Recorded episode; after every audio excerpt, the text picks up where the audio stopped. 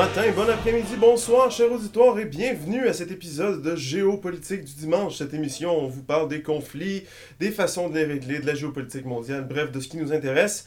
Rebienvenue et rebienvenue, Monsieur Eco. Et bonjour, Monsieur Falardeau.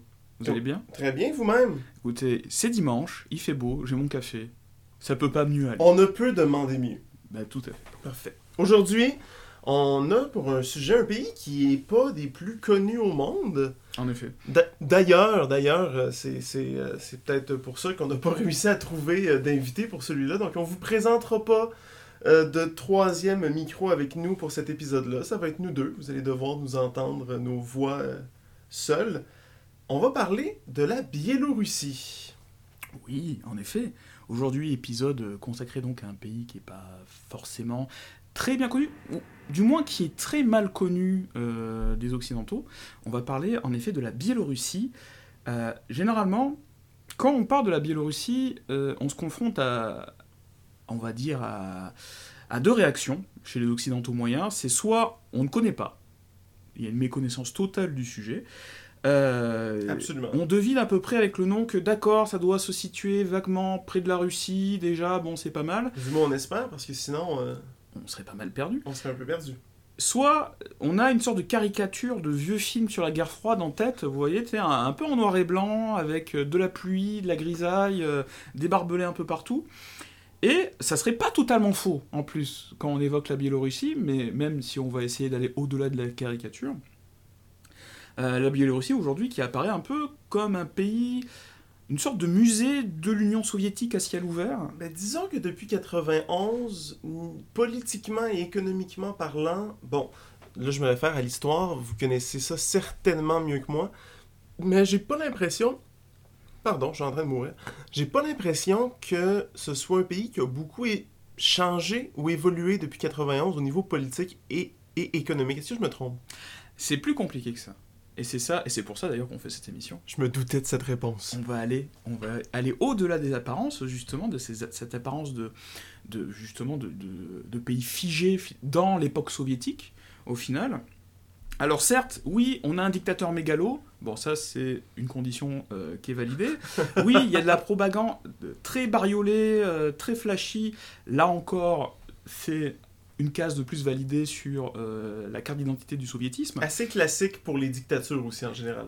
Oui, avec son lot de cités ouvrières un peu sinistres, de barbelés, et en plus, une activité qui semble être en plein boom euh, dans ce pays-là, qui est le détournement d'avions civils. Euh, j'ai tellement hâte qu'on en parle. mais ça, on va l'évoquer un peu plus tard. Donc là, ce qu'on va faire, c'est que je vais vite fait vous parler justement de l'histoire de ce pays. Alors pourquoi s'apesantir sur euh, ce contexte historique? Bah, Tout simplement, ça permet de mieux situer déjà ce qu'est la Biélorussie, ce, ce- ce- ce pays un peu inconnu pour la plupart des gens. Et en plus, ça nous permet, en retraçant l'histoire comme ça, de mieux comprendre aussi un peu la place de ce pays, mais aussi sa vision du monde. d'où ce pays-là vient et où est-ce qu'il s'en va? Où est-ce qu'on peut, où qu'on peut imaginer qu'il s'en va? Bah, tout à fait, parce que quand on fait de la géopolitique, qu'est-ce qu'on fait? Ben, On s'intéresse à d'où vient un pays, comment est- s'est-il constitué, quelle est sa géographie et quelle est sa capacité, justement, sa, sa puissance et sa, capi- sa capacité pour se projeter vers l'avenir. Absolument. Donc, c'est ce qu'on va commencer par ça, euh, par déblayer un peu le terrain, et je pense que ça va pas mal nous éclaircir un peu sur cette question, encore une fois, un peu opaque. Alors, la Biélorussie, c'est un pays complexe. Ok? Ça Euh, part bien pour un épisode de géopolitique du dimanche. Ah oui, c'est dimanche matin, mais il faut quand même... euh, finissez votre café avant. ouais, voilà. vous allez être réveillé. C'est, c'est un pays avec une identité qui est en perpétuelle construction et qui est vraiment tiraillé, on va dire, entre d'une part bah, l'affirmation de son identité propre, de son destin national, et une allégeance très ancienne à la Russie. Alors, mais on va commencer par le début. Commençons par le. Commençons début. Alors, la, Ru- la Biélorussie, déjà, qu'est-ce que c'est? À quoi ça ressemble? Ça fait, C'est un pays qui fait partie du petit club des nations enclavées. Ça veut dire que ce pays n'a aucun accès à la mer. Il est entièrement entouré d'autres pays terrestres. Euh, il est coincé d'ouest en est entre la Pologne et la Russie, et du nord au sud entre les pays baltes et l'Ukraine. Donc on est vraiment à l'est de l'Europe, aux portes de la Russie.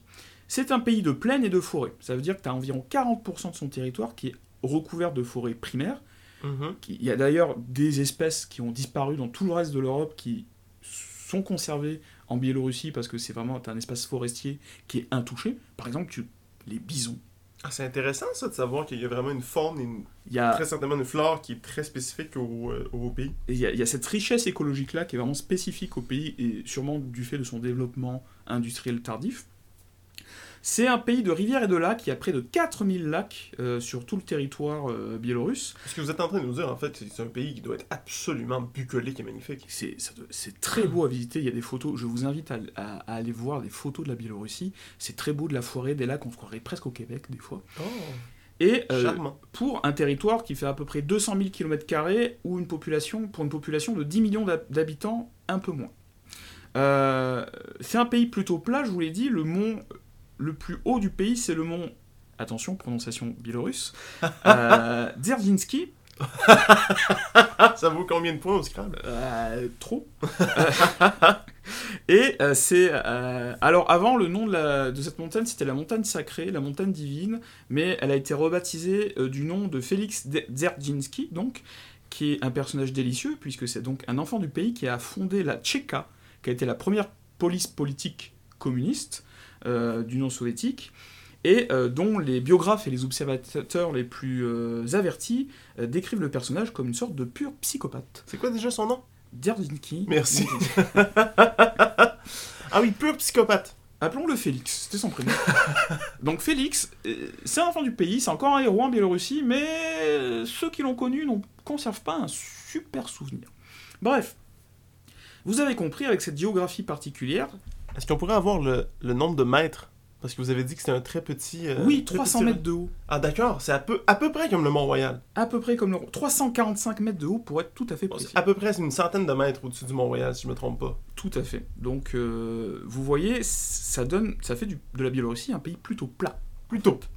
Et avec cette géographie particulière, bah, euh, la Biélorussie a toujours été une terre qui, historiquement, a été un lieu de conquête et de route commerciale. Oui, un, un- un- une- un- pardon, un terrain et un territoire aussi plat, c'est pas ce qu'il y a de plus difficile à prendre. C'est Tout plus à fait. difficile à défendre que. Lorsque vous avez des chaînes de montagnes, lorsque vous avez comme ça une, une topographie qui permet de, de créer des, des forteresses, des zones de défense, etc., c'est plus facile à défendre qu'une sorte de grande plaine comme ça, où finalement les adversaires, il suffit qu'ils soient plus costauds que vous pour vous rouler dessus. Absolument. Ce ce qui, si je me rappelle bien, vous allez probablement y venir dans votre, dans votre description, est arrivé relativement souvent dans l'histoire biélorusse de se faire rouler dessus. Ce n'est que ça. Ouais, c'est ça. Je, je- je ne veux vexer aucun Biélorusse, mais force est de constater que ce n'est que ça.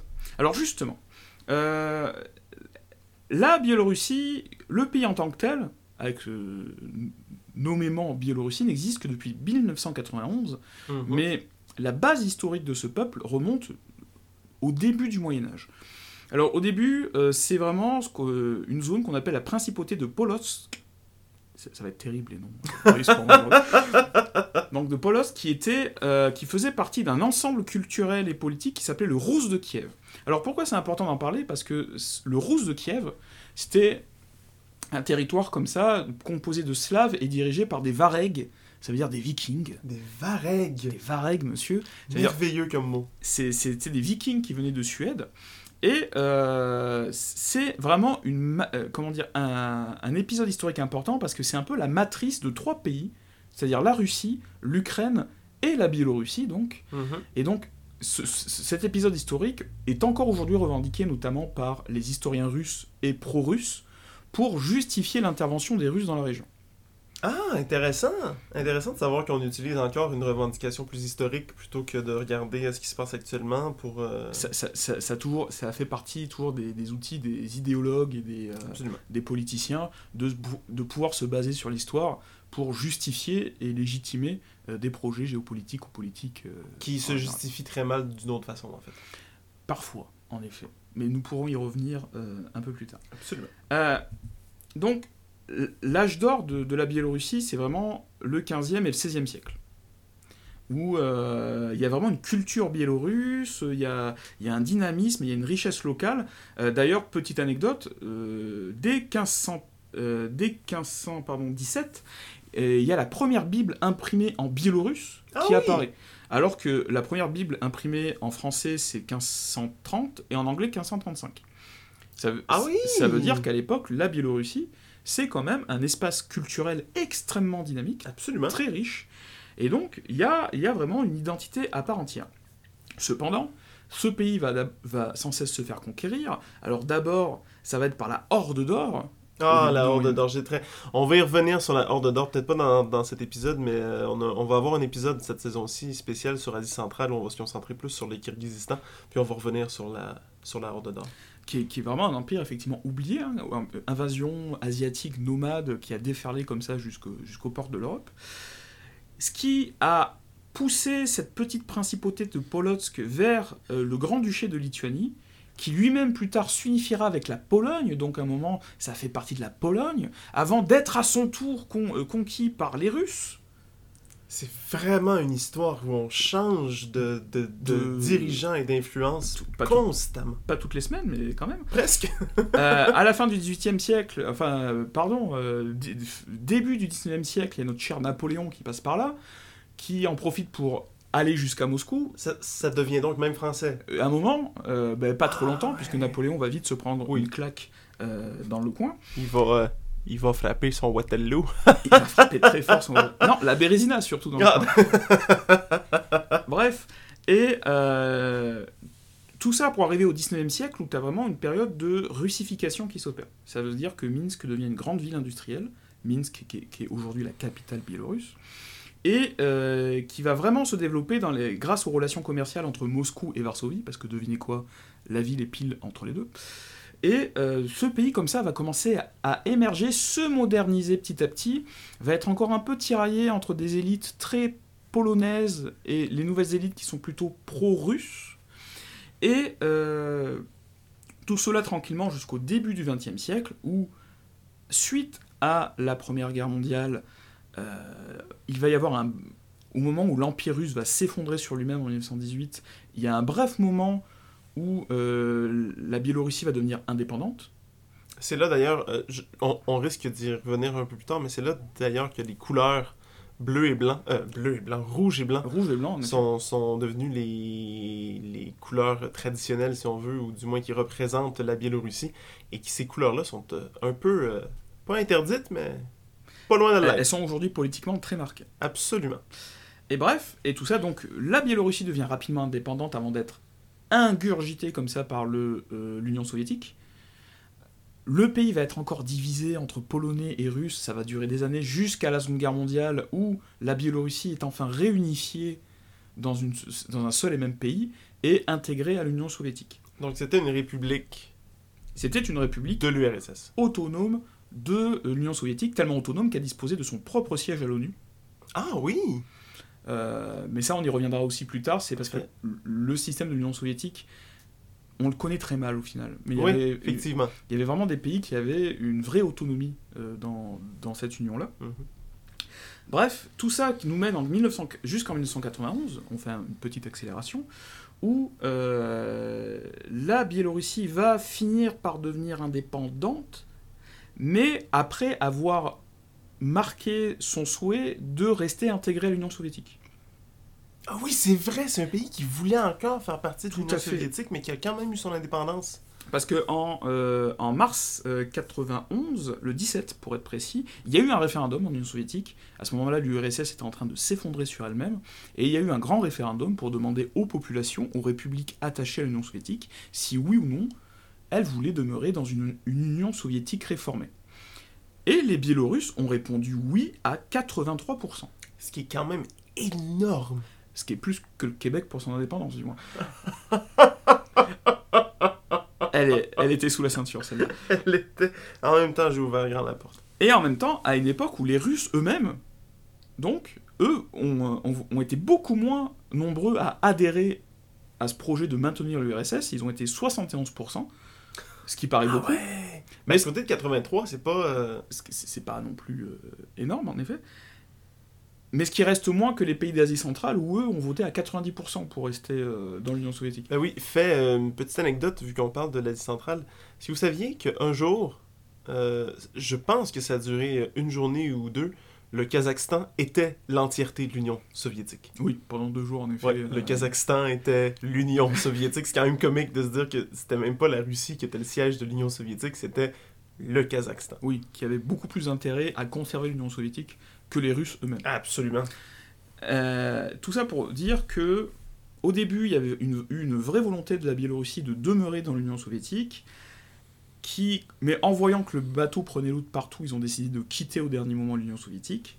Ce qui va donner une petite période démocratique avec, euh, à partir de 91, la présidence de Stanislaw euh, Sh- Shushkevich.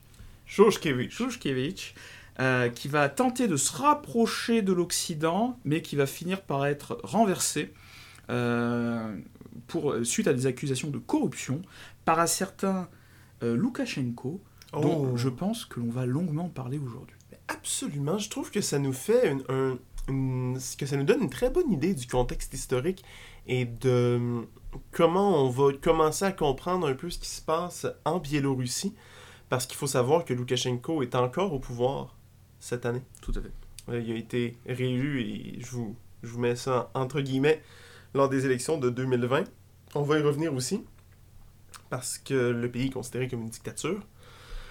Je trouve que ça nous donne une bonne idée, une bonne entrée en matière et on va se lancer, si vous le, si vous le voulez bien, directement dans, euh, cette, euh, dans le vif du sujet sur qu'est-ce qui se passe en Biélorussie. Donc d'abord, pour comprendre un peu mieux qu'est-ce qui se passe dans le, dans le pays, on, on va parler des acteurs.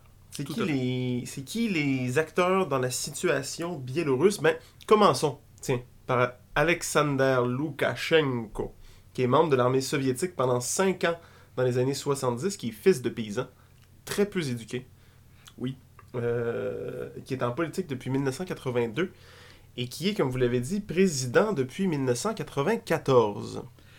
Qu'est-ce qu'on peut dire du régime de Loukachenko? Alors, Loukachenko, euh, déjà, comme tu, tu- tu l'as signalé, c'est c'est- c'est pas un grand intellectuel. Non. euh, il a une formation, en fait, il, est, euh, il a une formation d'agronome. Exact, c'est exactement ce que je- ce que j'allais dire. ouais. Il, a- il voulait un peu suivre les pas de son père, mais en devenant un peu plus technique, si on veut. Tout à fait. Il, euh, mais d'ailleurs, il a été directeur de ce qu'on appelait un, euh, un kolkhoz, donc une coopérative agricole communiste, euh, pendant plusieurs années. Et il se destinait pas forcément d'abord à la politique, mais il y a été amené par les événements, justement, autour de, de la chute de l'Union soviétique progressivement. Absolument. Il voyait vraiment en l'Union soviétique une espèce d'idéal. C'était très cher à son cœur, cet idéal soviétique-là. C'est quelque, chose- quelque chose que, euh, que Loukachenko voulait garder, voulait continuer, voulait euh, amener encore plus loin que ce qu'il était maintenant. Bah, du moins, vous voulez réformer, parce qu'effectivement, à la Oui, c'est ça. à la fin, dans les années 80, début des années... Enfin, les années 80 en Union soviétique, tout le monde se rend compte que le système part en morceaux, C'est un peu en train de tomber. qu'il faut réformer effectivement euh, l'Union soviétique, que ça ne fonctionne plus, mais il y a, les gens restent quand même attachés à cette idée de l'Union soviétique, et surtout... Ah oui. On se dirige pas du tout vers une démocratie li- libérale avec Loukachenko. Ça n'a jamais été son Ça idéal. n'a jamais été son but.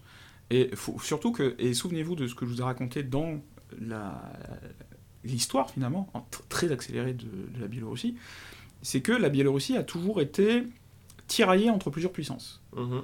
D'ailleurs, le- le- la, la seule permanence qu'il y a dans l'histoire biéloru- biélorusse, c'est le fait d'avoir une sorte de méfiance envers les voisins. Parce que euh, finalement, les étrangers, c'est toujours des envahisseurs. Donc il y a une sorte de culture comme ça, très populaire, très agricole, euh, biélorusse, qui, qui a demeuré pendant très longtemps. Une identité nationale, parce que justement, il n'y avait pas d'élite euh, Biélorusse en tant que tel. 100% biélorusse, parce que ça, ça venait des pays voisins. bah, en tout cas, ils s'attachaient aux pays voisins pour s'élever socialement. Mhm. Alors soit les, les- les jeunes intellectuels biélorusses s'attachaient à la Pologne, soit à la Russie, pendant très longtemps.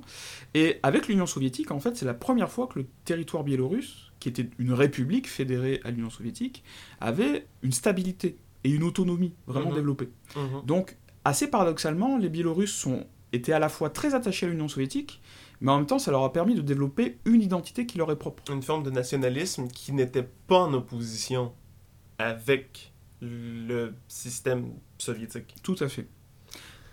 Et donc, c'est pour ça que et Loukachenko est un pur produit de ce système-là, Mhm. Puisqu'il est à la fois très attaché à l'Union soviétique, mais en même temps, il est aussi très attaché à une certaine forme d'autonomie poussée, d'indépendance de la Biélorussie. Absolument. Si on passe au. euh, qui est opposé à Loukachenko, parce que dans, dans la situation, dans le conflit euh, biélorusse, est-ce qu'on peut vraiment appeler ça un conflit? Je sais pas, je vais appeler ça plus une situation. Une crise, une, crise. Il y a, il y a une tension politique dans cette région. Les acteurs directs, c'est Loukachenko et le peuple. Et, et, et les opposants biélorusses de Loukachenko. Ou, alors, Là, oui, on parle des, des acteurs directs. Parce qu'indirect, on a la Russie, on a, on, On a l'Europe, euh, les États-Unis, l'Occident. Les acteurs directs. Et je pense que la personne qui représente mieux le peuple biélorusse dans cette lutte-là, je pense que ce serait Svetlana Tikhanovskaya, tout à fait. qui est qui était Bravo pour la prononciation. Oh boy. Ma prof de russe serait insultée, je pense.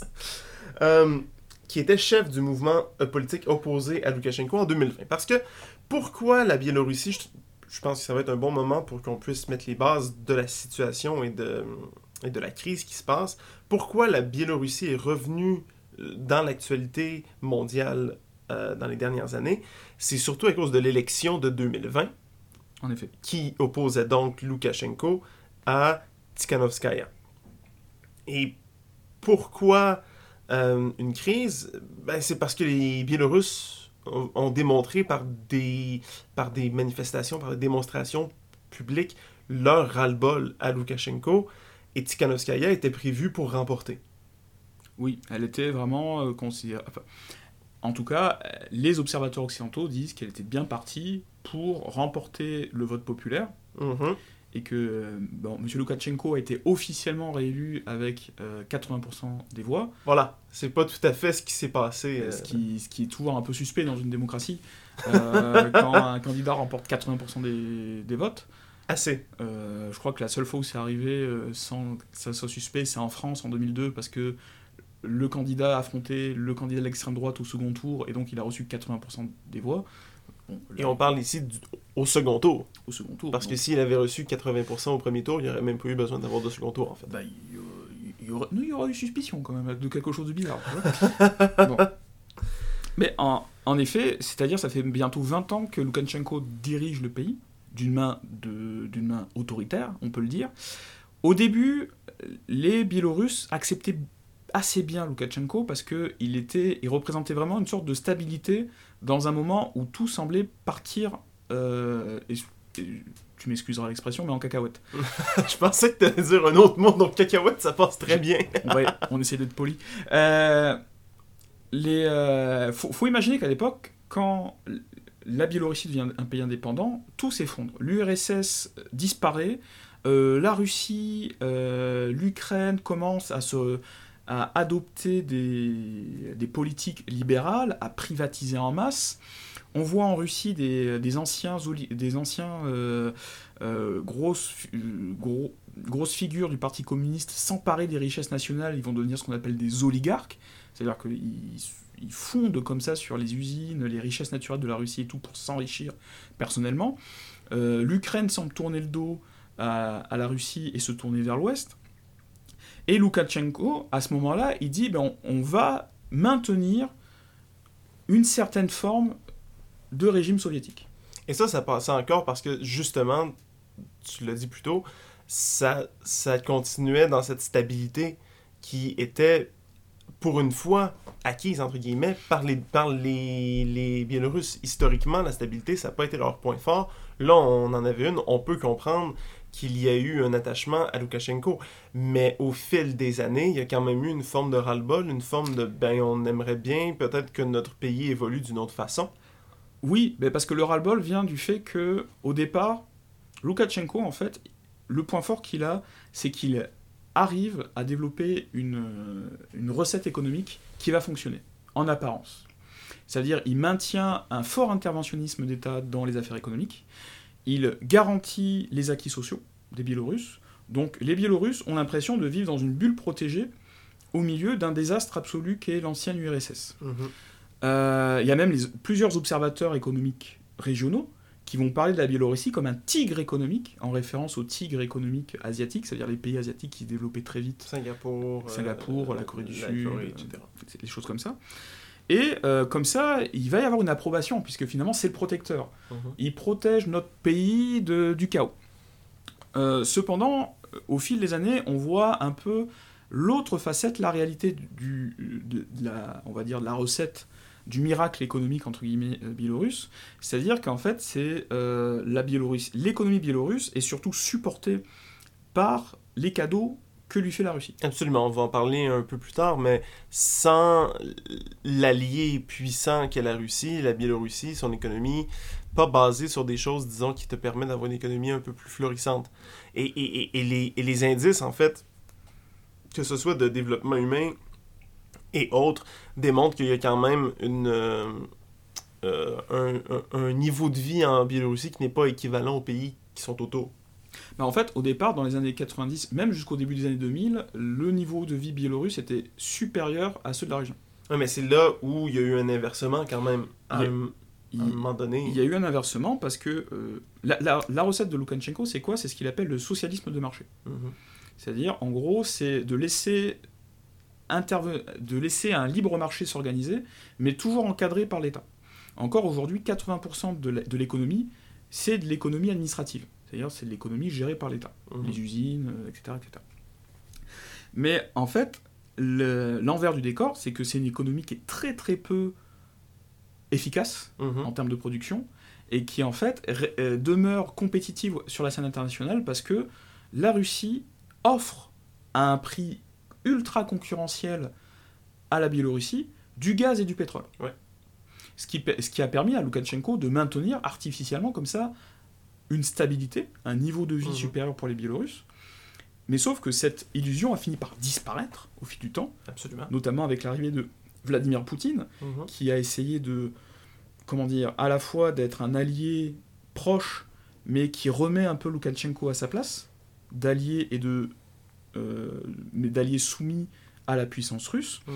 Et donc effectivement, la situation économique et sociale a fini par se dégrader. Il y a eu aussi, euh, c'est bien qu'on qu'on parle un peu du social parce qu'il y a eu euh, des, des répressions qui ont eu lieu en Biélorussie et on a une liberté de presse qui est pratiquement absente. Je veux dire, euh, Qui est, qui est une mise en scène ridicule. c'est c'est parmi les plus. Les, il y a Reporters sans frontières qui, euh, qui classe les pays selon leur niveau de liberté de presse.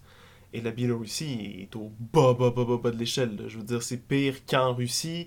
Ça se compare à des régimes beaucoup plus autoritaires. là. Tout à fait, mais ne serait-ce qu'il y a, il y a eu il y a, il y a quelque temps une, une conférence de presse de Loukachenko, euh, notamment suite aux événements, euh, aux manifestations euh, qui a eu lieu dans, dans le pays après les élections. Ça a été un exercice assez hallucinant pour les quelques journalistes occidentaux qui étaient sur place, notamment les journalistes de la BBC, Mhm. euh, puisque tous les journalistes biélorusses autorisés faisaient vraiment le- la, la promotion du, du président en disant Mhm. mais président, comment faites-vous face à tant d'adversité? Comment faites-vous pour tenir, etc. Loukachenko a même versé sa petite larme euh, durant la, la conférence en disant oui, des fois c'est dur quand même. Ah, Mais cher bats, Alexander. Et lorsque un journaliste de la BBC a posé une question un peu neutre, on va dire, directement tous les journalistes biélorusses présents ont pris la défense automatiquement dans les questions suivantes du président, etc. Voilà. Et, et, et, et tout ça, toute cette, dé- cette désillusion économique et sociale amène un ras-le-bol au sein de la, de la population qui se manifeste par des manifestations et des, euh, des démonstrations populaires en 2000 lors des élections et qui sont imagées par Tikhanovskaya. C'est Tout à fait. pour, pour, pour Alors, parce euh, qu'on on- on a d'autres acteurs sur lesquels on voudrait. Il y a, il y a- d'autres acteurs. Alors, euh, Tikhanovskaya, elle est, euh, en fait, c'est la femme d'un. euh, elle, elle est, elle est traductrice et enseignante d'anglais. Absolument. Et en fait, c'est la femme d'un youtubeur euh, qui s'appelle euh, Sa- Sergei euh, Tikhanovskaya, qui est euh, chef d'entreprise de youtubeur et qui était Mhm. vraiment un opposant affiché à euh, Loukachenko. Euh, cet homme a fini en prison. Il a été arrêté. Il est toujours actuellement euh, incarcérée. Et je pense qu'elle, elle a réussi à quitter le pays. Elle a quitté le pays, elle est en exil, Euh, elle fait son tour d'Europe en ce moment pour essayer d'inciter les pays de l'Union Européenne et les États-Unis à, Faire un peu plus que à être plus passe. finalement euh, et être plus sévères contre le régime biélorusse. Euh, on peut aussi euh, citer d'autres opposants qui sont essentiels, par exemple Maria Koleniskova. Excusez-moi à tous les Biélorusses qui nous écouteraient. Euh, c'est une musicienne, pareil, qui a été une, une- une- une opposante assez farouche à Loukachenko, Mhm. euh, qui est aujourd'hui, elle aussi, en prison. Elle a été condamnée à 11 ans de prison. Histoire un peu folle, euh, cette femme a été kidnappée dans les rues de Minsk par des hommes cagoulés. Elle s'est retrouvée, on l'a retrouvée à la frontière, et où des, on a essayé de l'expulser De la Biélorussie. de la Biélorussie, Au mais lieu de l'enfermer. elle a déchiré son passeport pour ne pas être. Enfin, l'histoire est extrêmement floue, mais aujourd'hui, cette pauvre femme est enfermée. Et avec. euh, et elle formait avec Tikhanovskaya et une, autre, et une dame dont j'ai oublié le nom. Ouais, il y a un groupe de femmes comme ça, j'ai oublié le nom aussi, qui... euh, Et Véronica Tsepkalo. Tsepkalo. Tout à fait. euh, qui formaient ensemble, ces trois femmes formaient un trio, euh, Mhm. comme ça, d'opposition face à Loukachenko. Et elles ont comme. Certains ont même parlé de révolution des femmes. Ouais, c'était assez intéressant ça. Et euh, elles ont Je tenté. vous invite à aller lire là-dessus. euh. Oui, tout à fait. Et euh, elles ont comme ça for- tenté de former une opposition contre Loukachenko et de le renverser démocratiquement Mhm. euh, lors des dernières élections. Très intéressant. On a, je vais, je vais tout de suite, en- je vais tout de suite enchaîner sur l'autre personne de qui je voulais parler, un autre cas qui est assez connu, qui a fait les manchettes, que ce soit en Europe, en Occident ou même, je pense, partout dans le monde. Je parle ici bien sûr de Roman Protasevich et de sa conjointe Sofia Sapega, qui ont été, euh, étaient dans un avion de Ryanair euh, euh, d'Athènes jusqu'à Vilnius, puisque les deux se sont exilés de la Biélorussie en Lituanie, pays frontalier. Ils vivaient à Vilnius, les deux étaient partis en vacances en Grèce. Bref, un vol d'Athènes à Vilnius, tout ce qu'il y a de plus normal, mais qui passe dans l'espace aérien biélorusse. Oui. Nos- On peut croire que l'intelligence biélorusse, que les, que les, euh, Services les services secrets, c'est en anglais, the intelligence, que, que les services secrets biélorusses ont su que M. Protasevich se trouvait sur le vol parce que, eh bien, cet avion a été détourné. Oui, tout à fait. Il a été détourné. Alors, les autorités biélorusses disent que euh, c'est parce qu'elles ont reçu un- Une alerte à la bombe. Une alerte à la bombe qui viendrait donc d'un groupe qui s'appelait les soldats du Hamas.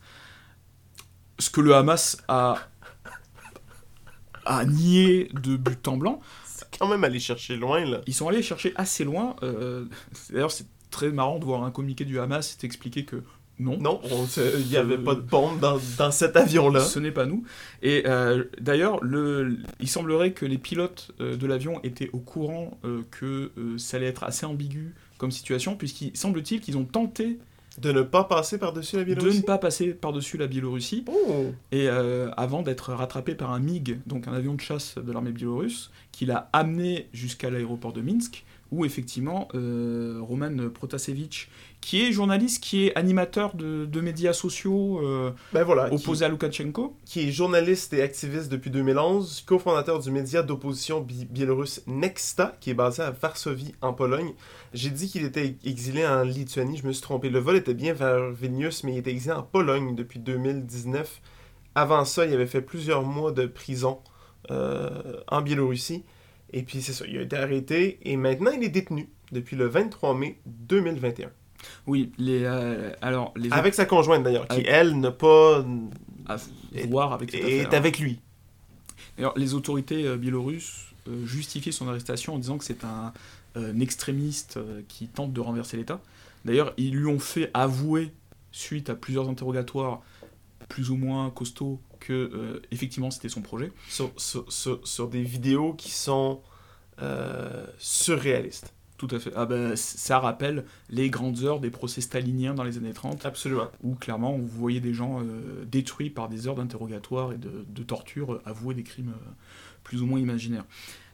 Après, j'apporterai une petite rumance, euh, une, une Une rumance- petite romance. une petite romance, une petite nuance, pardon, sur Monsieur Protasevich. C'est-à-dire que Minsk l'accuse d'être un militant d'extrême droite.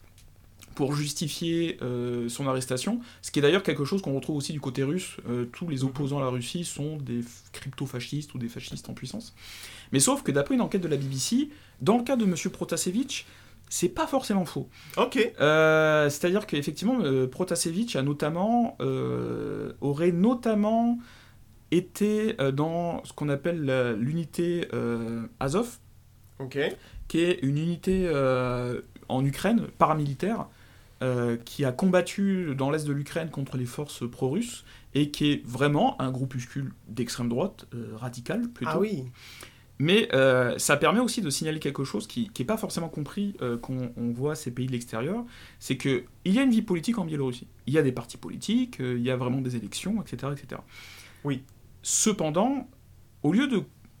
On ne peut pas diviser la scène politique biélorusse entre la gauche et la droite, par exemple. Il y a des partis pro-gouvernementaux qui peuvent être de gauche, entre guillemets, des il y a un parti communiste, il y a même un...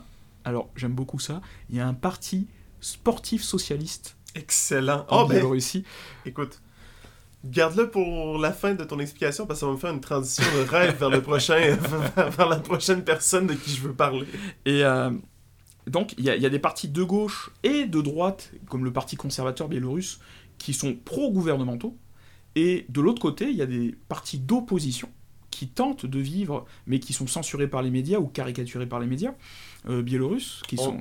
On les laisse vivre pour donner un- une image d'opposition, mais c'est pas. euh, Ah oui, c'est une illusion, en fait. c'est ça, c'est Euh, pas, pas, pas réel. Et ce qui explique aussi les, les très faibles, une sûrement en partie les, les faibles scores euh, des Ouais. partis d'opposition euh, dans les élections, c'est qu'il n'y a aucune couverture médiatique faite par les, ben, par les médias privés et les médias publics.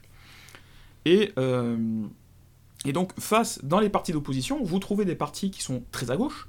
Il y a le Parti vert euh, biélorusse, euh, il y a, il y il des choses comme ça.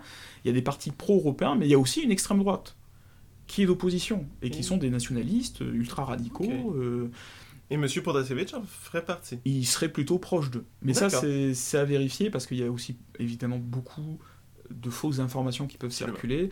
Et c'est pas parce qu'il a été proche à un moment de ce groupement en Ukraine des Azov que euh, ça en fait forcément un, un néo-nazi ou autre chose. Absolument. Je vais revenir sur votre parti euh, sportif. Ah. Parce que l'autre personne de qui je voudrais parler, c'est Christi... Christ... Christi... Oh mon Dieu. Kristina Timanouskaya, une athlète biélorusse qui Oui. participait aux, Jeux, aux- aux- aux Jeux olympiques de Tokyo, qui, je pense, s'est plaint ou a dit euh, quelque chose de négatif sur ses entraîneurs. Euh, ou en fait, non, elle voulait, elle voulait courir le 200 mètres. Ses entraîneurs lui ont dit non, tu vas pas courir le, le 200 mètres. Elle s'est plainte. Ses entraîneurs lui ont dit parfait, tu vas rentrer en Biélorussie. Et elle a dit euh, pardon, non, je ne rentrerai pas en Biélorussie parce que j'ai des jeux à faire. Et ils l'ont, ils l'ont presque enlevée.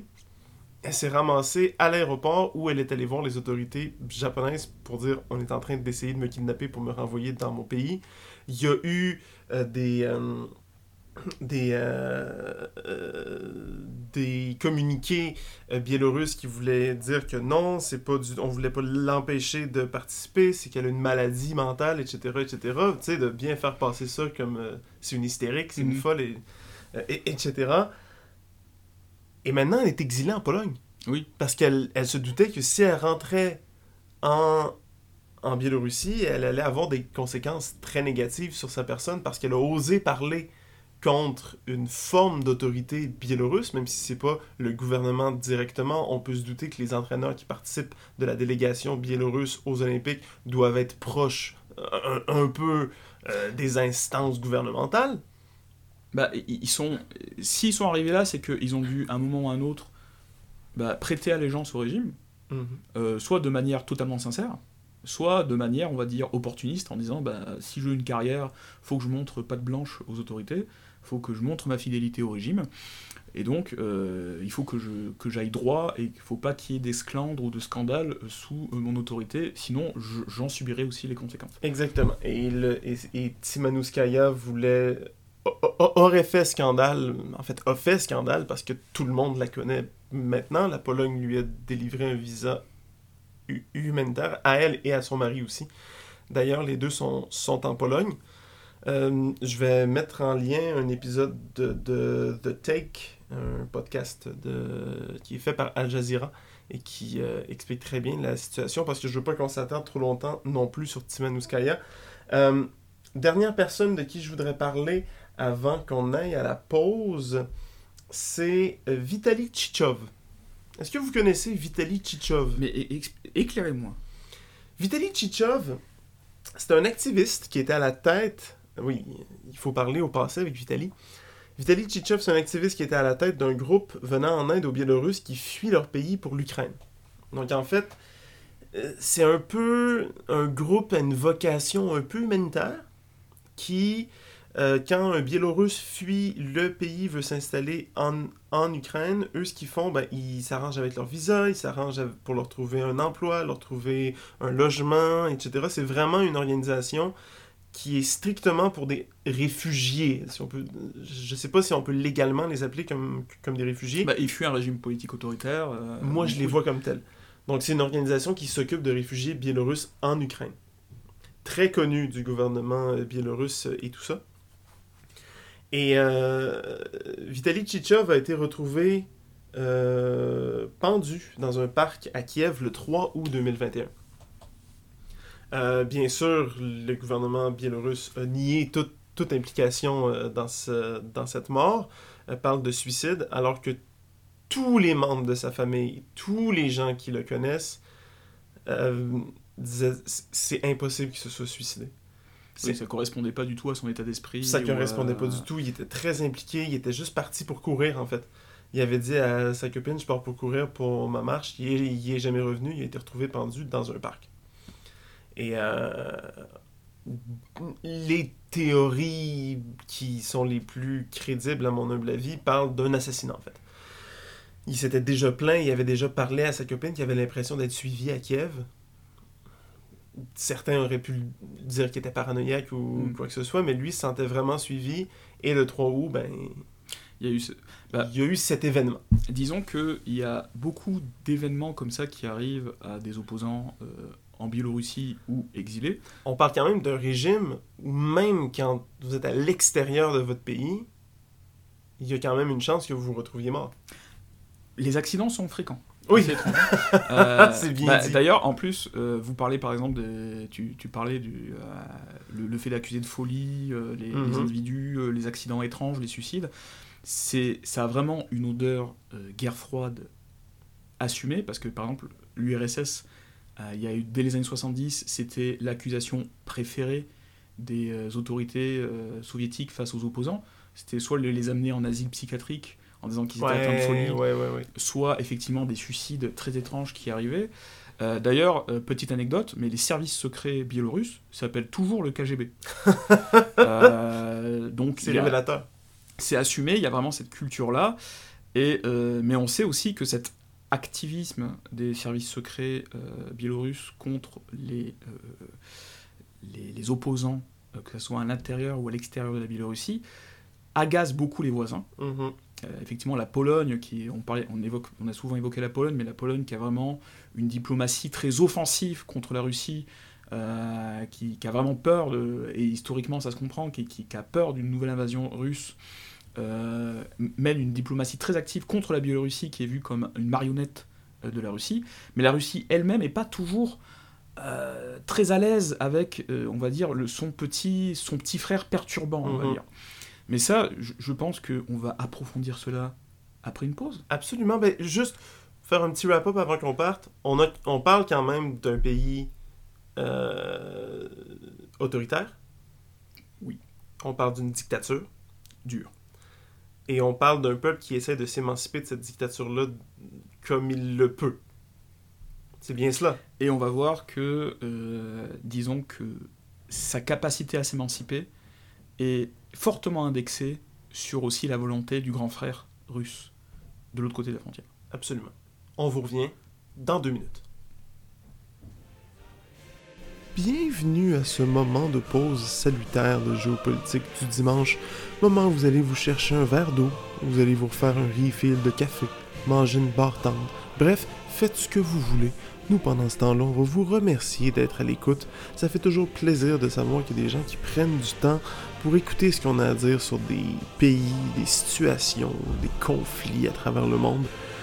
On aime ça, savoir que vous nous écoutez, mais on aime ça aussi savoir ce que vous pensez de notre émission. Donc n'hésitez pas à venir nous le dire sur notre plateforme des réseaux sociaux, que ce soit sur Facebook, Géopolitique du dimanche, sur Instagram, géopolitique.du.dimanche, ou sur Twitter à Géopo du dimanche. Ça va toujours nous faire un grand plaisir. On est ouvert à toutes les suggestions, à toutes les critiques. N'hésitez surtout pas. Pour la semaine prochaine, on a notre premier invité. Je vous dis pas tout de suite c'est qui. Vous allez le voir quand vous allez le rencontrer. C'est quelqu'un qui connaît son, son, sujet sur le bout de ses doigts. Sur la Syrie, euh, pays qui malheureusement est dans l'actualité depuis 2011. Hein? On vous attend avec impatience pour cet épisode-là. D'ici là, je vous laisse à la suite de cet épisode sur la Biélorussie. Bonne écoute.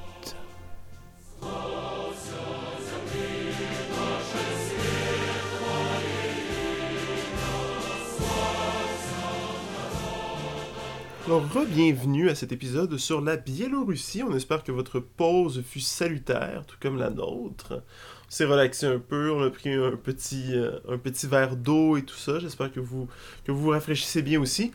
Maintenant, on va continuer dans notre vif du sujet sur la question biélorusse et ce charmant euh, Loukachenko. D'abord, il faut, il faut savoir que Loukachenko est considéré comme le dernier dictateur d'Europe. C'est le dernier pays en Europe qui euh, est considéré comme ayant un régime totalitaire. Pour l'instant. Pour l'instant. Absolument, la, la, nuance est malheureusement importante. Euh, J'imagine que soit les experts ne considèrent pas la Russie comme une dictature ou ne considèrent pas la Russie comme en Europe. Mais ça, c'est pour... c'est pour un autre épisode. Après, on peut être plus pessimiste et considérer que certains pays sont sur le bord de basculer, mais ça, c'est encore un Ah, autre débat. Eh bien, écoute, on pourrait faire un épisode sur la Hongrie s'il continue à être euh, autant, autant fasciste, celui-là. J'ai pas peur de le dire. Donc, étant donné que la Russie. Pour lapsus. Étant donné que la Biélorussie est considérée comme la dernière di dictature d'Europe et que donc ça influe sur les crises économiques et sociales, une question intéressante de se poser, c'est comment est-ce qu'elle arrive à survivre? Comment est-ce qu'entourée de voisins démocratiques, de démocratie libérale occidentale, Pologne, Lituanie, Ukraine jusqu'à un certain point. Ben, Ukraine, oui, c'est un autre débat. Mais, mais comment ça arrive à subsister, en fait? Bah, Comme. Euh, est, la réponse se fait en plusieurs points. Le premier point, c'est ce qu'on a déjà évoqué tout à l'heure sur le, la dimension économique.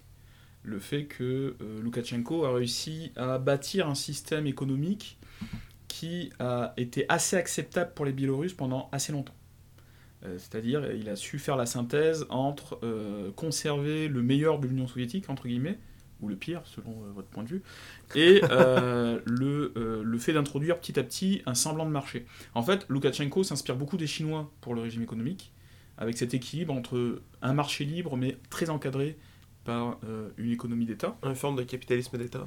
C'est ça. Il y, a, il y, a, un chercheur, euh, d'ailleurs, euh, qui s'appelle Ro Ronan Hervoué, qui parle d'un excusez-moi, d'un présidentialisme patronal. Intéressant. C'est-à-dire qu'il dit, en fait, la Biélorussie, par rapport à ses voisins, a été très protégée de la déliquescence qu'on a vue, donc, comme je vous le disais tout à l'heure, lors de la fin de l'Union soviétique, où là, des, gens se sont emparés des richesses nationales et sont devenus des, milliardaires. Euh, Loukachenko, lui, il a su, comme ça, euh, euh, encadrer un peu l'économie pour éviter que ça dégénère en appropriation personnelle. mais il a, en fait, il a limité les oligarques à un petit groupe autour de lui. En fait, le, sy le, système public existe toujours en Biélorussie. Il se l'approprie, lui, et un petit groupe euh, comme ça de fidèles autour de lui. Euh, par exemple, on peut euh, citer Vladimir Pe Pevtiev, qui est un milliardaire biélorusse, qui est notamment spécialisé dans les armes, et qui est surnommé le porte-monnaie de, Luk de Loukachenko. Ah, c'est intéressant ça!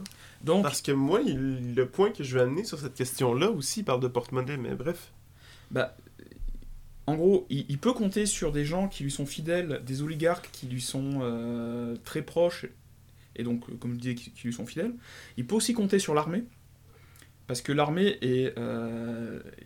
Les dirigeants de l'armée, les chefs d'état-major, bénéficient vraiment du régime politique. Ils ont des privilèges, ils ont accès à certaines libertés que n'ont pas les, citoyens lambda. Et donc, ce qui fait que l'armée demeure, les têtes de l'armée demeurent très très fidèles à Loukachenko et ils ont intérêt à ce que Loukachenko reste au pouvoir. Donc, on parle ici d'un pouvoir économique et aussi d'un pouvoir de coercition. Tout à fait. Vu que l'armée est de son côté, c'est plus facile de contrôler un pays quand t'as les forces armées de ton côté. Oui, et d'ailleurs, les, euh, les désertions sont extrêmement rares du côté. euh, Ben, j'imagine. Si t'es si t'es dans les bonnes grâces du président quand, quand t'es dans l'armée et que t'as juste à faire ce qu'il veut, Mais oui, et l'armée, euh, par rapport à d'autres euh, scénarios, euh, comme on a pu le voir en Ukraine, en Géorgie, euh, où l'armée a choisi son camp à un moment mhm, et a refusé d'aller euh, plus loin dans, dans la répression ou autre, bah là, euh, l'armée biélorusse reste attachée à Loukachenko parce qu'elle sait que c'est dans son intérêt à la fois économique et, euh, bah, et social aussi, d'obéir aux ordres. Et en plus de ça, je pense qu'il faut rajouter euh, un autre point très important sur la façon dont Loukachenko arrive à, à- à garder la mainmise sur son pays en- et, et conserver ce régime autoritaire-là. Ben, c'est son grand allié. Oui, C'est la Russie. Je pense que l'aide de la Russie est, est indéniablement à la base de la survie du régime de Loukachenko. Ça, c'est bien démontré dans un article de la, DW. C'est la, deuxième fois que je la cite en deux épisodes. Je pense, que les, auditeurs vont penser que je ne lis que ce journal allemand. Mais euh, un article qui date de, du 30 juillet 2021, en 10 ans, soit en 2005 et, et 2015, la Russie a pompé plus de 106 milliards de dollars américains dans l'économie bié- biélorusse sans, sans que le gouvernement de Poutine n'en revoie la couleur de cet argent. oui, Il n'y a eu aucun remboursement. C'est un financement, euh, c'est clairement financer un allié. Euh, D'ailleurs, en 2005, pour compléter ça, il y a le FMI qui avait calculé que euh, l'ensemble des subventions amenées par la Russie, ça devait représenter environ 10% du PIB euh, biélorusse. Ah ouais Euh, et en fait, la plupart des experts économiques euh, considèrent que sans euh, la- l'aide russe, alors l'aide russe qui passe pas forcément par de l'argent directement, mais par exemple, on le disait tout Ouais. à l'heure, par vendre du gaz et du pétrole à très très bas prix, Absolument. et laisser les Biélorusses transformer ce gaz et ce pétrole pour le revendre aux Européens derrière. Mhm. Euh, des- C'est du pétrole brut qui va être vendu par la Russie aux Biélorusses, alors que les Biélorusses vont revendre du pétrole raffiné. Tout à fait. Et euh, par exemple, Elena euh, Rakova, qui, est, Mhm. qui est une chercheuse biélorusse, estime que par exemple entre 2004 et 2009, euh, ne serait-ce qu'avec la vente de produits très peu chers, à- enfin sous les prix du marché à la Biélorussie, le gouvernement biélorusse a pu conserver euh, près de 37,7 milliards de dollars. C'est énorme. Donc euh, c'est c'est une perfusion en fait. Mhm. Le régime euh, biélorusse vit sous perfusion euh, de la Russie. Et ça s'explique tout simplement par le positionnement de la Biélorussie géographiquement parlant. Absolument. Faut, faut se rendre compte que dans les années 2000, il y a eu ce qu'on appelle les révolutions de couleur. Mhm. En Géorgie, en Ukraine, Mhm. euh, qui sont euh, des, euh, des révoltes populaires qui ont renversé des gouvernements qui étaient plutôt pro-russes. Ce qui a hautement inquiété les autorités à Moscou, Mhm. qui ont vu dans ces manifestations populaires une manipulation des services secrets occidentaux et notamment américains. Est-ce qu'on peut les blâmer? C'est pas- eh, disons que la frontière est floue. C'est. c'est- Je, me- je me doutais un peu. On sait qu'il y a des ONG qui interviennent, notamment en Ukraine, qui sont intervenus en Ukraine, qui, sont, qui ont des liens très proches avec le département d'État américain. Donc, sans, sans dire que tout a été orchestré dans une cave euh, du, euh, de l'Ang- à l'Anglie, c'est-à-dire au QG de la, C- de la CIA, on peut dire que oui, il y a quand même eu un intérêt. Une certaine influence, euh, peut-être minime, mais quand même. euh, Bah, disons que les Américains ont sûrement balancé du gaz sur le feu, pour pas dire de l'argent directement, pour euh, entretenir du moins ou aider à structurer les mouvements d'opposition. Et la Russie, en voyant ça, a vraiment pris peur. Parce qu'ils se sont dit, s'ils sont capables de faire ça dans notre zone d'influence à nous, euh, ça peut arriver demain matin à Moscou. Intéressant. Et donc, et pour la Biélorussie, il y a un intérêt vital pour euh, la Russie de maintenir la Biélorussie dans son, euh, sa zone d'influence, c'est que géographiquement parlant, si demain la le gouvernement de Loukachenko est renversé par un, un mouvement pro-occidental et que la Biélorussie, comme euh, la Pologne l'a fait avant, euh, adhère à l'OTAN, la Russie se retrouve avec des chars d'assaut de l'OTAN à moins de 300 km de Moscou. Ah oui, ils, ils- ils- ils perdent leur, euh, leur sas, si on, si, on, si on veut. La Biélorussie, ça leur sert, excusez mon expression anglaise, mais de buffer, en fait. Tout à fait. C'est vraiment une zone, une espèce de, entre guillemets, no man's land pour les Russes, où euh, ils peuvent se dire, bon, mais ils sont obligés de passer par la Biélorussie avant d'arriver ch- chez nous. C'est c'est un peu... euh, je sais pas comment En, expliquer en ça, mais... français, en français, l'expression, c'est ce qu'on appelle un glacis. Veut Un c'est c'est une zone comme ça, une zone tampon. euh, Une zone tampon, voilà, c'est exactement ça que de- je à voulais protéger dire. les frontières du pays en ayant comme ça euh, des territoires qui sont directement affiliés ou euh, qui sont soumis à, l'autorité du pays. Ce qui est intéressant aussi avec le soutien de la Russie, c'est que c'est pas juste économique. Il y a un soutien diplomatique à la Biélorussie qui est quand même assez euh, euh, incroyable. J'ai pas d'exemple qui, me- viennent en tête, mais les Biélorusses, et ça je vais, mettre en lien euh, un podcast qui moi personnellement m'a beaucoup aidé à préparer cette émission-là, qui est Behind the Bastard sur Loukachenko, un épisode une émission en deux parties, et, qui explique que ben, Loukachenko n'est est étrangement, sur certains points, relativement d'accord avec les Européens, relativement proche des Européens sur certains points de la, diplomatie, et même économiquement parlant, va accepter des aides européennes euh, au courant des, des années 2000 notamment. Et malgré tout ça, la Russie ne demande pas nécessairement de remboursement sur les prêts, sur le 106 milliards qui a été donné, mais en plus va, va se porter directement à la défense euh, de la Biélorussie lorsque celle-ci va, va être attaquée. L'exemple de l'avion de Ryanair est, est- est assez frappant. Je veux dire, dès qu'il y a eu des critiques par rapport à la Biélorussie sur le détournement de, de l'avion de, de Roman Protasevich, Protasevich, Mm. Je me rappelle plus de son, de son Appelons le Roman.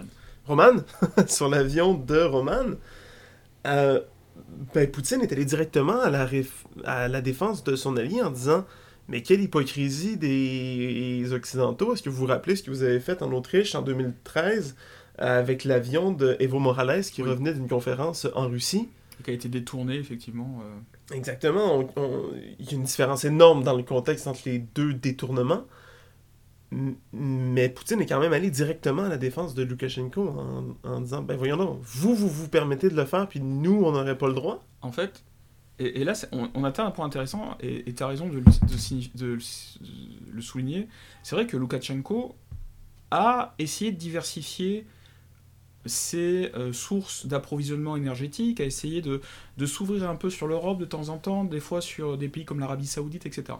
Alors, ça peut paraître contradictoire à ce qu'on dit depuis tout à l'heure, c'est-à-dire c'est effectivement ce lien euh, essentiel entre Minsk et Moscou.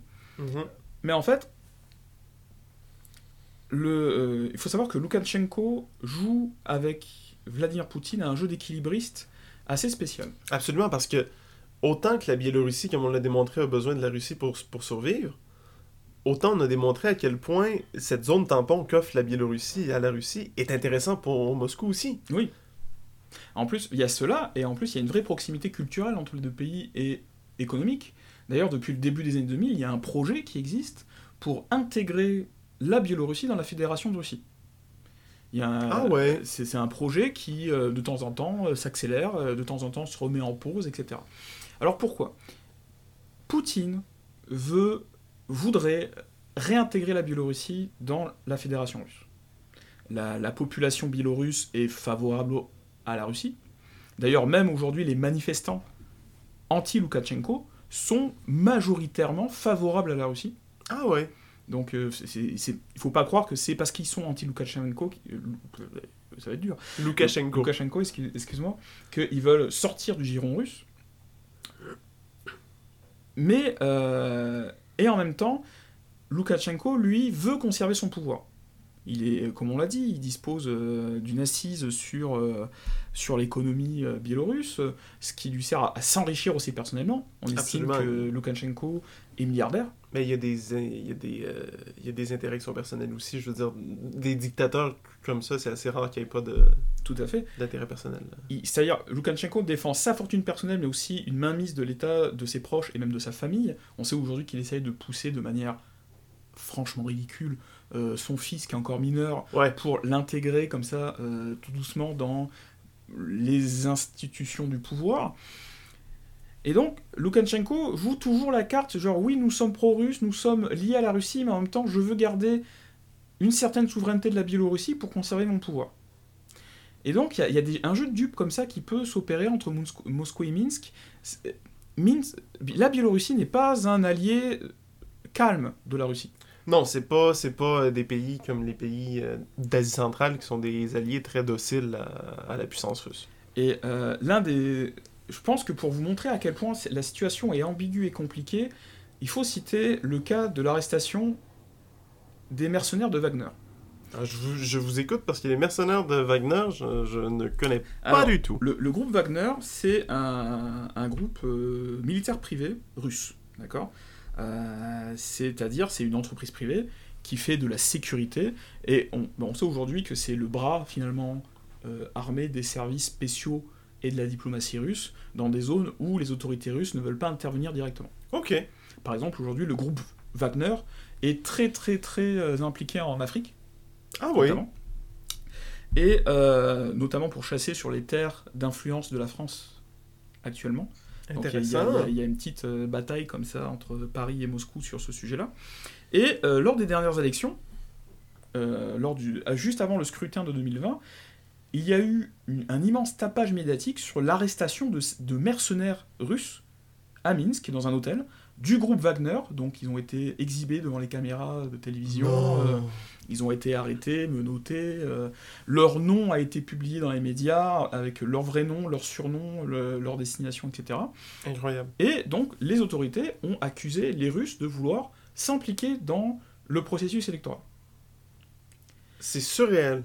Mais, et ça c'est le, le- le blog OPEX 360 qui nous l'apprend, cette arrestation est hautement suspecte parce que euh, quand on regarde bien, on, constate que non seulement ces mercenaires n'ont pas d'armes, qu'ils ont avec eux de l'argent mais des livres soudanaises, et que, euh, et que visiblement ils ont des manuels d'arabe pour pouvoir intervenir, semble-t-il, ailleurs qu'en Biélorussie, et que la fameuse liste de noms qui a été publiée est en fait un copier-coller d'une euh, d'une liste diffusée par une ONG en Ukraine qui a repéré et diffusé le nom de mercenaires russes qui sont intervenus dans l'est de l'Ukraine euh, ces dernières années, Donc ce serait même pas ces mercenaires-là, en fait, ce serait pas leur nom qui a été... euh, potentiellement. Donc en fait, vous voyez une sorte de mise en scène Mais absolument.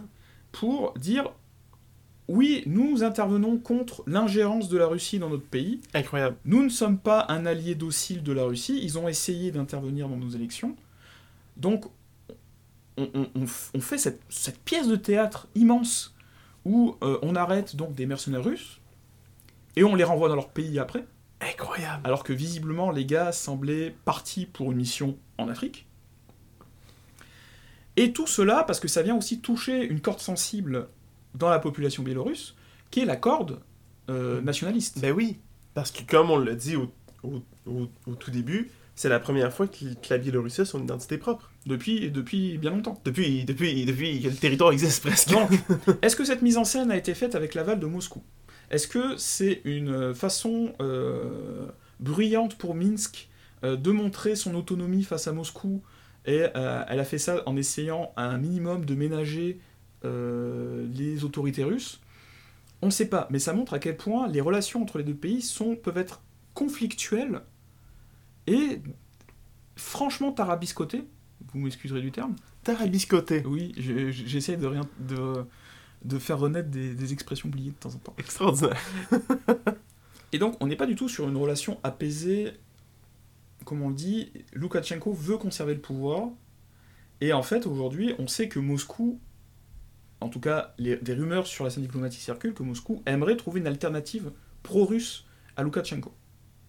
Ce qui a fait très peur à Loukachenko durant les dernières élections, puisqu'il a appelé sans cesse Vladimir, son ami Vladimir Poutine à le soutenir publiquement. Même les médias russes, au début, présentaient l'opposition sous un jour plutôt clément, on va dire, pour pas dire favorable. Et donc Loukachenko a eu très très peur que Poutine le lâche. Est-ce que. euh, euh, là, je vais peut-être faire euh, un lien peut-être ténu. Mais parce que je trouve que c'est important qu'on en parle. Puis je, je- serais, je serais- je serais intéressé de voir le point de vue peut-être russe euh, de cette, de cette affaire-là. Si on revient un peu sur l'avion qui est détourné de Ryanair, euh, la, la Russie est allée directement, comme je l'ai dit, à la, à la défense de la Biélorussie par rapport au détournement de cet avion-là. Est-ce que il y aurait eu. Est-ce que ce serait une façon pour Poutine de démontrer à Loukachenko Bon, je t'ai peut-être pas appuyé directement dans tes élections, mais regarde, dès que t'as des problèmes avec l'Occident, je t'appuie. Est-ce que Loukachenko veut envoyer un message particulier avec ça par rapport à- au reste de, de l'Europe pour dire comme ouais, vous pensez peut-être que je suis entre guillemets faible, mais non, je suis capable de détourner un, un avion et d'avoir Le mon soutien ami en arrière qui va dire mais voyons, qu'est-ce que qu'est-ce que vous avez à le critiquer? Est-ce qu'il peut y avoir un lien avec la relation russe dans le détournement de cet avion-là? Est-ce que Loukachenko s'est permis de détourner cette- cet avion-là en sachant très bien qu'elle être défendue par Moscou? Si oui, les doutes du soutien russe à la Biélorussie sont, sont plus faibles. C'est- Là, on, on entre vraiment, malheureusement, dans le secret des diplomaties, c'est-à-dire qu'on peut pas, on peut faire que des projections. Et, que- et- et- et comme on a une presse qui n'a pratiquement aucune forme de liberté en Biélorussie et qui en a pas beaucoup plus en Russie, ça va être difficile de vraiment aller au fond de l'affaire. Il faut qu'on suppose. C'est- Qu'est-ce c'est- que vous supposez, vous, C'est monsieur des Georges suppositions. On peut, on peut supposer que c'était, ça a été fait avec euh, euh, l'aval de Moscou. On peut supposer que c'est- c'était une surprise euh, que les Russes ont dû gérer au dernier moment et euh, qu'ils ont peut-être plus ou moins apprécié le fait de devoir euh, défendre euh, euh, leur allié euh, sur, le, sur la scène diplomatique. Est-ce que tu penses que c'est ça qui est le plus probable? Je, Parce que la, la, la défense était sans équivoque. Là. je, je- je vais passer par une anecdote pour te répondre. Pendant, pendant de très nombreuses années, années en Occident, il y avait ce qu'on appelait les criminologues, c'est-à-dire des gens qui prétendaient décortiquer et euh, dé- et décrypter ce qui se passait au Kremlin, Mhm. et euh, selon des, euh, des fois des indices plus ou moins ésotériques. Et force est de constater que ces gens se sont toujours systématiquement trompés. La- ce qu'on peut dire, c'est qu'aujourd'hui, Vladimir Poutine et Loukachenko ont des intérêts communs. Ça, c'est évident. Ils ont des intérêts communs et Poutine, surtout, veut faire renaître un vaste empire russe, qui ne porterait pas son nom, mais qui serait euh, concrètement euh, équivalent à ce qu'était l'empire russe. Il y a entre Loukachenko et Vladimir Poutine euh, des, des accointances sur la vision du monde. Les deux sont les défenseurs d'une révolution conservatrice, où on fait la synthèse à la fois entre le nationalisme, l'héritage soviétique et une certaine, un cer- une certaine forme de, de retour aux valeurs traditionnelles. Il y a par exemple, euh, bah, Poutine en Russie a réhabilité euh, l'or- l'orthodoxie comme religion, comme religion première de Russie. Mhm. Euh, Loukachenko a une phrase qui est très significative euh, où il a dit euh, je, je suis orthodoxe sans croire à Dieu. C'est- Incroyable. c'est- C'est-à-dire que je, je, je J'ai fais les partie- valeurs orthodoxes. je suis membre de la civilisation orthodoxe qui comprend la Russie, qui comprend tout ça. Je suis attaché à ce fait civilisationnel-là, même, si je suis- même si je suis athée, comme plus de 40% de la population euh, biélorusse. J'ai cet Ouais, c'est un des pays au monde qui est le plus athée. hein. et à peu près équiva- qui a une proportion quasi équivalente de gens orthodoxes. Donc je suis athée par héritage soviétique, par héritage communiste, mais en même temps je suis attaché à un fait civilis- civilisationnel qui est le fait orthodoxe. Et ce qui explique qu'aujourd'hui, par exemple, euh, les, les autorités biélorusses ont beaucoup de sympathie euh, pour les formations nationalistes et conservatrices d'Europe et d'Amérique. Euh, par exemple, euh, anecdote, il y a un journaliste français qui, qui a fait un tour en Biélorussie pour montrer les, les délires un peu dictatoriaux de Loukachenko, donc le fait qu'on puisse visiter son école primaire. vous, Ah, pouvez, ah vous ouais pouvez vous asseoir et, et être pris en photo devant, euh, sur le- la table scolaire de, où le petit Loukachenko a appris à écrire. Ah, le seul endroit où, où- où- que j'ai visité qui a cette espèce de culte de la personnalité aussi fort que ça, c'est au Kazakhstan. Où tu pouvais monter dans une tour dans la capitale qui maintenant s'appelle Nur, Nur-Sultan, du prénom de l'ancien président. euh, et tu pouvais mettre ta main dans son empreinte de main coulée dans l'or. C'est beau. C'était, c'était incroyable. Bref, je, As-tu ressenti un frisson à ce moment-là? Je l'ai pas fait. Ah, dommage. Je l'ai pas fait. Moi, je, je- il y, a des- il y a- des limites. Et, Mais- et, et- bref, et euh, à un moment, ce journaliste se retrouve devant une, journa- une confrère biélorusse qui effectivement est tout à fait charmante, mais qui, euh, qui tous les jours salue le- la grandeur de, de, de Loukachenko euh, aux infos, et qui demandait de manière tout à fait, euh, on va dire naïve, mais en fait, c'est quand que vous élisez Madame euh, Marine Le Pen euh, en France C'est une femme qui défend la civilisation, qui défend la nation, etc. etc. Ah oui, on a vraiment euh, une affinité avec l'extrême droite qui, euh, qui est assez palpable. Il y a, en, en tout cas avec une extrême droite ouest européenne, puisque l'extrême droite, euh, comme en Pologne, comme en Ukraine et tout, est plutôt anti-russe. Ah oui. Donc il y a un combat aussi de, nationalisme dans ce cas-là.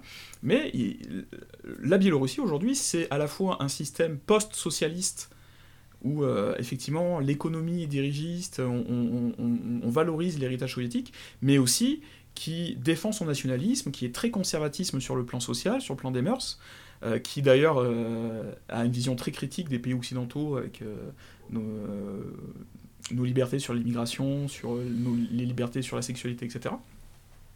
Euh, donc on a ces- ces- et la Russie et la Biélorussie sont très proches sur ce plan-là. Mhm. Donc il y a une proximité, mais avec un conflit lié au pouvoir de Loukachenko. La question, c'est est-ce que la Russie et les autorités biélorusses vont réussir à résoudre ce conflit-là? Est-ce que ça va s'apaiser une fois que Loukachenko va... Parce qu'il va finir par mourir un jour, cet homme? Eh, il est plus très jeune. hein. Il est plus très jeune. Est-ce que euh, il va, ça va disparaître avec Loukachenko? Est-ce que les Russes vont trouver une alternative pro-russe à Loukachenko et faire la transition plus ou moins en douceur? C'est des scénarios aujourd'hui qui sont envisageables. Mais ça, ça, ça nous permet aussi d'enchaîner sur... euh, ben, on, a parlé de la crise, hein, de la crise en, en Biélorussie. On ne fait que parler de ça depuis le, le- le début. Comment on peut s'en sortir de cette crise-là? Est-ce qu'il y a des pistes de solution? Parce que moi, j'ai l'impression que... euh, que, que l'avenue plus pacifiste, si on veut, des manifestations et des, et des- des démonstrations dans un pays relativement petit, euh, qui n'a nécessairement des plus grands moyens du monde chez ses habitants, qui peut-être serait capable euh, de se soulever contre euh, Loukachenko ou contre son régime seul. Mais si Loukachenko est soutenu par la Russie, comment on peut penser que le peuple biélorusse puisse, de façon pacifiste, se sortir de cette crise-là? J'ai l'impression que c'est une avenue un peu sans nom, sans vouloir faire la promotion de, de la violence, c'est absolument pas mon but, mais j'ai l'impression qu'on est dans un cul-de-sac, en fait. Là.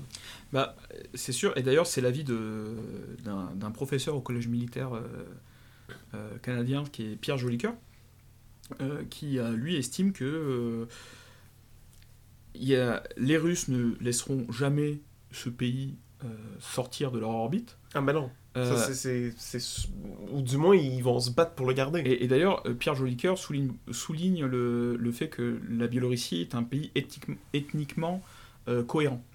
Ça veut dire que dans des pays comme la Pologne, comme euh, les pays baltes ou les- les- l'Ukraine, là où il y a des fortes mino- minorités russes qui ont été installées notamment pendant l'époque soviétique, euh, il y a une base ethnique nationale qui laisse place à un nationalisme Mhm. qui permet de motiver justement la, la sortie de l'orbite euh, avec la Russie. Ce qui n'est pas le cas en Biélorussie, puisque la population est homogène et plutôt russophile Assez, oui. dans, dans leur ensemble. Et euh, comme on l'a dit tout à l'heure, euh, Moscou n'acceptera jamais que le pays puisse basculer Non, ils, Dans- ils vont se battre. dans une position pro-occidentale. Ah non, ils vont vouloir le, le garder bec et ongle, ça va se battre. Euh, Si un jour on parle, parce que là, plus dans, dans quelques instants, là, parce qu'il nous reste, il nous reste pas, pas beaucoup de temps pour l'épisode, euh, on va parler de, des, de ce que l'international peut faire. Est-ce qu'il y a une réponse internationale qui devrait être ça? Est-ce que si on se permet d'aller défendre euh, des valeurs de liberté et de, et de démocratie, bon, ça c'est très questionnable. Euh, mais en Irak et en Afghanistan, par exemple, euh, euh, est-ce qu'on pourrait voir à un moment donné l'OTAN qui décide de défendre ces mêmes valeurs-là en Biélorussie?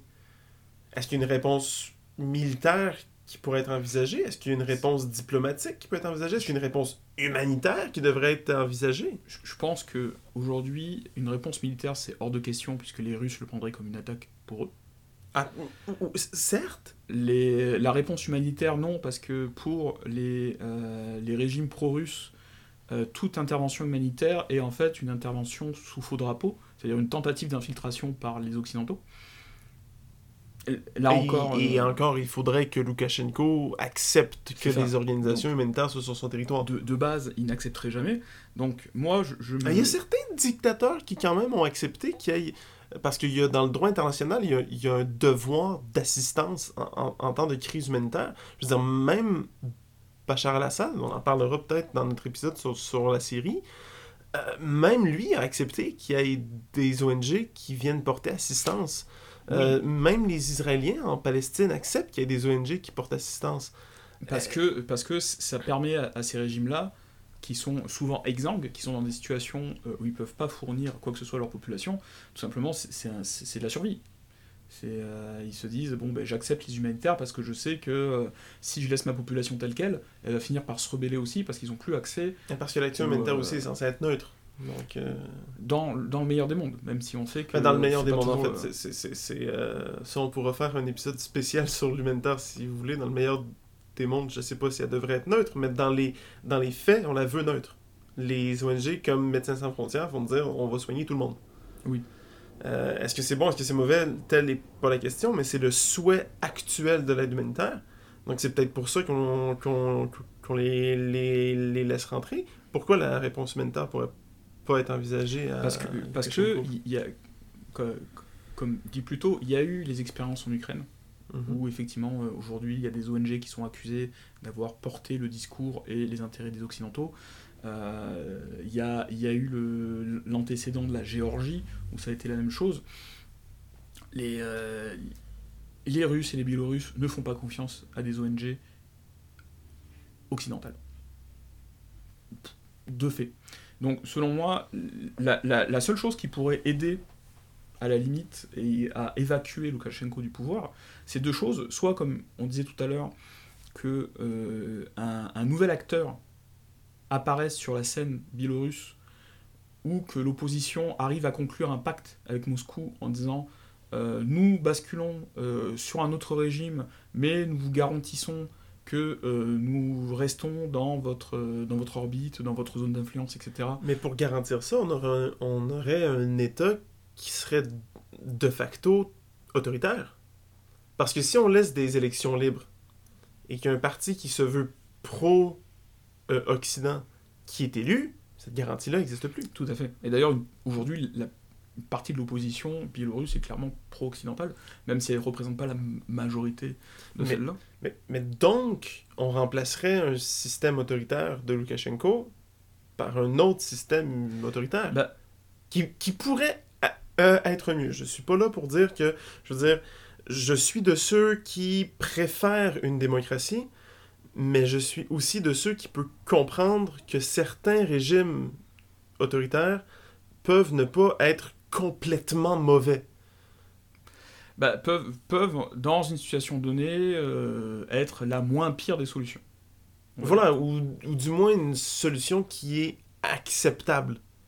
Mais une des solutions que je- vois se dessiner, qui pourrait être la meilleure au, niveau- au vu des, con- des conditions, ça serait aussi peut-être que les Occidentaux, euh, certes, s'activent sur la scène internationale euh, contre la Biélorussie pour que ça commence à coûter diplomatiquement aussi aux Russes, qui se disent que ça vaut plus la peine, mais aussi tout simplement qu'il y a un, deal entre les Occidentaux et Poutine en disant ok, nous soutenons un changement de régime en Biélorussie, parce que clairement Loukachenko euh, représente euh, une nuisance dans l'espace aérien, dans l'espace diplomatique, et fait tâche dans l'Europe, effectivement.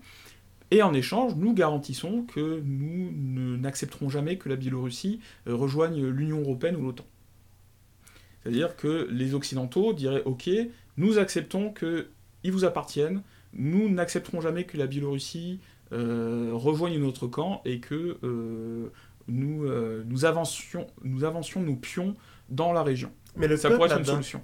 Mais le peuple bah, C'est malheureusement l'une des leçons de la géopolitique, et sûrement l'une des leçons la plus cruelle, c'est que des fois, euh, le destin de certains peuples, euh, malheureusement, ne dépend pas d'eux, mais dépend du bon vouloir d'autres puissances.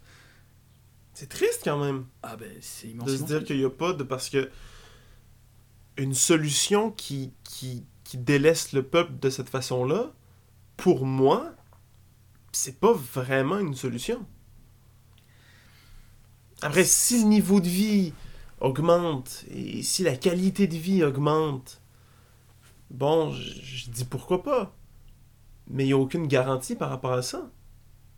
Ah non, mais de toute façon, les, euh, les pays qui vont intervenir sur cette question, vont certes avoir peut-être être motivés par de nobles sentiments, par une, vocation humanitaire, mais jusqu'à un certain point, ça va être aussi limité par leur intérêt propre. Personne n'a intérêt à embarquer l'Europe dans un conflit ouvert avec la Russie, d'autant plus qu'aujourd'hui, bah, les Américains ont tendance à quitter l'Europe pour se concentrer sur l'Asie. Mhm. Je ne pense pas que Berlin, euh, que Paris ou que Londres veuillent embarquer, euh, veulent transformer l'Europe de l'Est en zone de tension même si aujourd'hui des pays comme les, pays baltes et la Pologne aimeraient justement un durcissement des relations diplomatiques entre l'Europe de l'Ouest et Moscou euh, dans l'espoir de garantir leur souveraineté face à, la Russie. Euh, les Américains ne veulent pas embarquer là-dedans non plus. Sauf si vraiment la Russie ou la Biélorussie commençait à déborder et, et représenter un risque vital pour les intérêts américains. Donc, à part cet accord c'est ça que je m'en allais dire. C'est un peu cet accord américano-russe. Ou, occidental russe. Les États-Unis sont encore, malheureusement ou heureusement, dépendamment de quel point de vue on se place, euh, la tête de l'Occident. Euh, un accord occidental ou russe. À part cet accord-là, ce serait difficile de trouver une voie de résolution. Euh, pour l'instant, du moins. À part, et je le répète, et d'ailleurs c'est ce que défend Pierre Jolicoeur dans son, euh, dans son article sur euh, la Biélorussie. Sacré Pierre. où il dit effectivement la solution, sinon ça serait que l'opposition biélorusse, qui est, et je le répète, qui est essentiellement encore russophile, trouve un accord avec Moscou en disant notre arrivée au pouvoir, notre démocratie ne représentera jamais un risque pour vous. Écoute. C'est des pistes assez intéressantes. C'est pas les pistes que personnellement j'aimerais. Parce que, euh, on l'a dit euh, dans notre épisode qui, est, qui était un épisode spécial, mais moi je suis étudiant en coopération et solidarité euh, internationale. Je regarde les choses un petit peu plus d'un point de vue humanitaire. Détenteur d'une maîtrise en, histoire passionné par la géopolitique, vous regardez un peu plus les choses de manière géopolitique. D'un point de vue plus humanitaire, on, reste encore dans une politique où ben, c'est pas les Biélorusses qui décident vraiment de ce qui va se passer en Biélorussie. On est encore dans un. Euh, pour employer un terme, pour employer un grand terme, on est encore dans une approche néocoloniale de la, euh, de la géopolitique mondiale et de la, et, de la façon dont ça va se passer pour la Biélorussie. Bah, ça serait plus une, une question et c'est ce qu'on avait évoqué déjà effectivement lors de cet épisode spécial sur les élections euh, canadiennes et la vision géopolitique des partis euh, canadiens, euh, c'est le fait qu'aujourd'hui on a on, sort d'une période où on pouvait se permettre une certaine forme alors j'utilise effectivement le, terme exprès pour être peut-être venir vous chercher aussi peut-être un peu, mais on, sort d'un espace où on pouvait idéaliser un monde où les conflits se régleraient euh, sur la base de la volonté des peuples, de ce qu'ils désirent, et où finalement la guerre serait remplacée par des joutes verbales dans des institutions internationales. Mhm. Aujourd'hui, on sort de cette séquence-là. On le sort parce que, bah, d'une part, ce système a montré ses limites, parce que d'autre part, euh, certains dénoncent euh, cet ordre, euh, certaines puissances comme la Russie, la Chine ou autres dénoncent cet ordre international comme étant en fait le, le paravent de la puissance et de l'impérialisme américain. Ce qui jusqu'à un certain point et pas complètement faux. N'est pas complètement faux, même si c'est très caricatural et très mhm. réducteur parce qu'il y a d'autres pays qui sont intervenus aussi dans le, dans le multilatéralisme et autres. La question c'est est-ce qu'aujourd'hui nous tentons et surtout après des années comme euh, les années Bush, qui mettaient vraiment en exergue une certaine forme d'idéalisme, mais là encore c'est un idéalisme euh, faux, truqué, euh, pour défendre des intérêts économiques. Mais est-ce qu'on met en avant un idéal comme ça de démocratie, de liberté, qu'on veut répandre à travers le monde dans des zones de conflit comme ça, surtout bah, après le désastre qu'a été l'Irak et l'Afghanistan? Qui, sont des échecs cinglants pour cette vision du monde-là Ou est-ce qu'on essaye d'être, entre guillemets, plus réaliste? Et je dis ça parce que le terme euh, officiel, c'est ce qu'on appelle la réelle politique, que certains dénoncent comme étant une forme de cynisme politique, mhm. euh, plus qu'autre chose. Et est-ce qu'on accepte que, ben non, effectivement, il y a des peuples qui, malheureusement, dans la configuration actuelle, ne peuvent espérer qu'au pire, euh, qu'on les laisse un peu tranquilles et qu'on leur laisse une petite marge de manœuvre entre deux grands intérêts internationaux? Écoutez, sur cette excellente question, je conclurai notre épisode. Je trouve que ça fait office de très bonne euh, conclusion sur... Conclusion triste, peut-être? Triste, mais, mais importante. Je, je... Triste, mais teintée d'espoir, quand même. Une question que je trouve qui, qui peut amener beaucoup euh, à la réflexion. Une question qui touche la Biélorussie, mais touche aussi euh, une bonne partie du monde. Donc on voit quand même que le conflit en Biélorussie peut peut s'étaler un peu plus loin que juste aux frontières euh, biélorusses. Sur ce, moi, je vous inviterai, chers auditeurs, à nous envoyer vos questions, vos commentaires.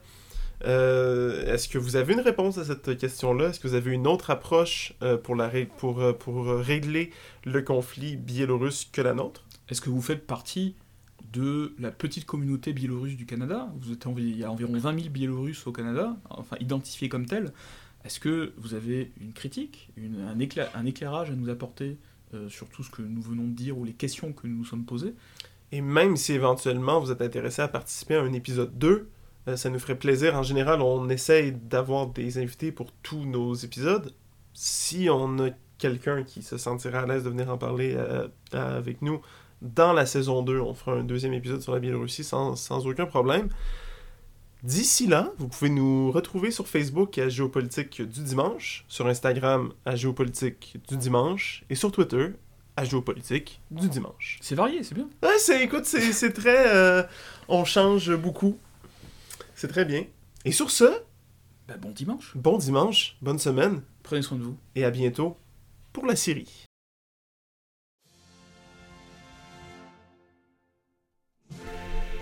Cet épisode de Géopolitique du dimanche sur la Biélorussie fut réalisé et monté par Pierre-Christophe Falardeau, à la recherche Georges Eco et Pierre-Christophe Falardeau, au visuel toujours Claudie Como, et à la musique, eh bien, on ne sait pas. Euh, on a trouvé un hymne national biélorusse libre de droit, puis on sait pas c'est qui qui l'a fait. Fait que, euh, on vous laisse là-dessus.